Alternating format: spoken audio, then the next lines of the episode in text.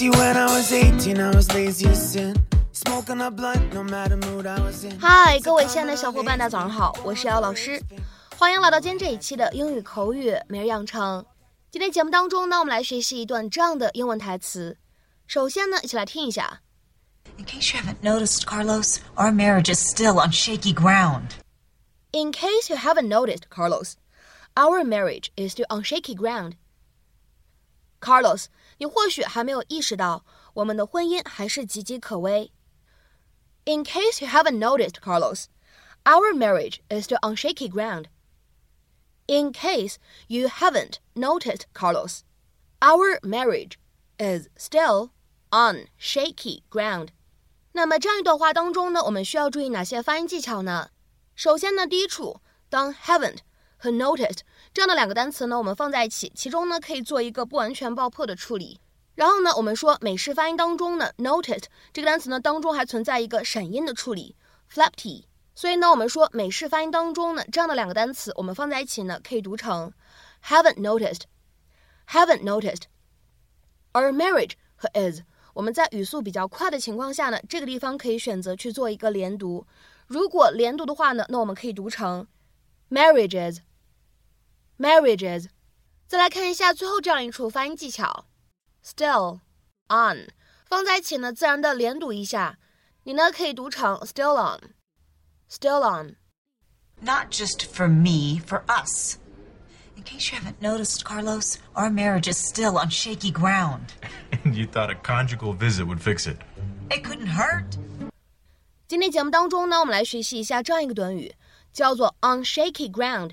这样一个短语当中的 shaky，它呢其实来源于动词 shake，所以呢 shaky 它的意思是 not firm or safe，not certain。所以呢 on shaky ground 它的字面的意思是在摇摇晃晃、不稳当的地面上。所以呢这个短语可以用来表示根基不牢、缺乏稳定性、充满不确定性啊这样的意思。Lacking support or questionable。然后呢，在口语当中，这样一个短语里面的 shaky，我们呢也可以换成是另外一个单词 dangerous，也是可以的，是近义表达。那么下面呢，我们来看几个例子。His hypothesis has been on shaky ground since the beginning, so I'm not surprised that he couldn't prove it in the lab. 他的假设从一开始就不牢靠，所以他没办法在实验室论证它，我一点都不意外。His hypothesis has been on shaky ground since the beginning, so I'm not surprised that he couldn't prove it in the lab. 下面呢，我们来看一下第二个例子。When you suggest that we are to blame, you're on shaky ground. There is no evidence that we are at fault. 当你说我们应该受到责备的时候，你并没有充足的立场，没有任何证据表明是我们的错。When you suggest that we are to blame, you're on shaky ground. There is no evidence that we are at fault. 下面呢，我们来看一下这样一个例子：The case for relying solely on nuclear energy seems to be on dangerous ground. 只依靠核能源的想法似乎很不可靠。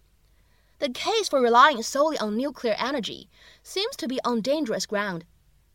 下面呢，我们来看一下倒数第二个例子：I think you're on very shaky ground with that argument.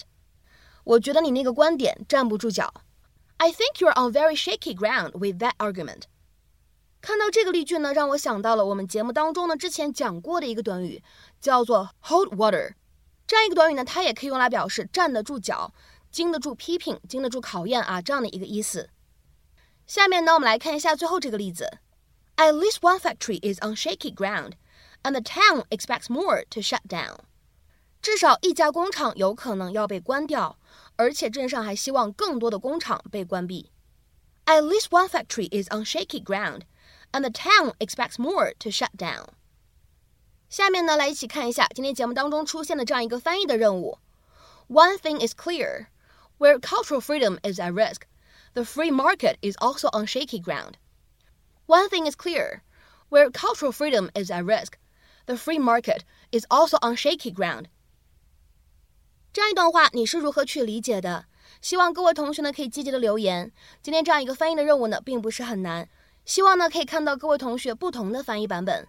那么本期节目呢，我们就先分享到这里。明天节目当中呢，我们再会，See you。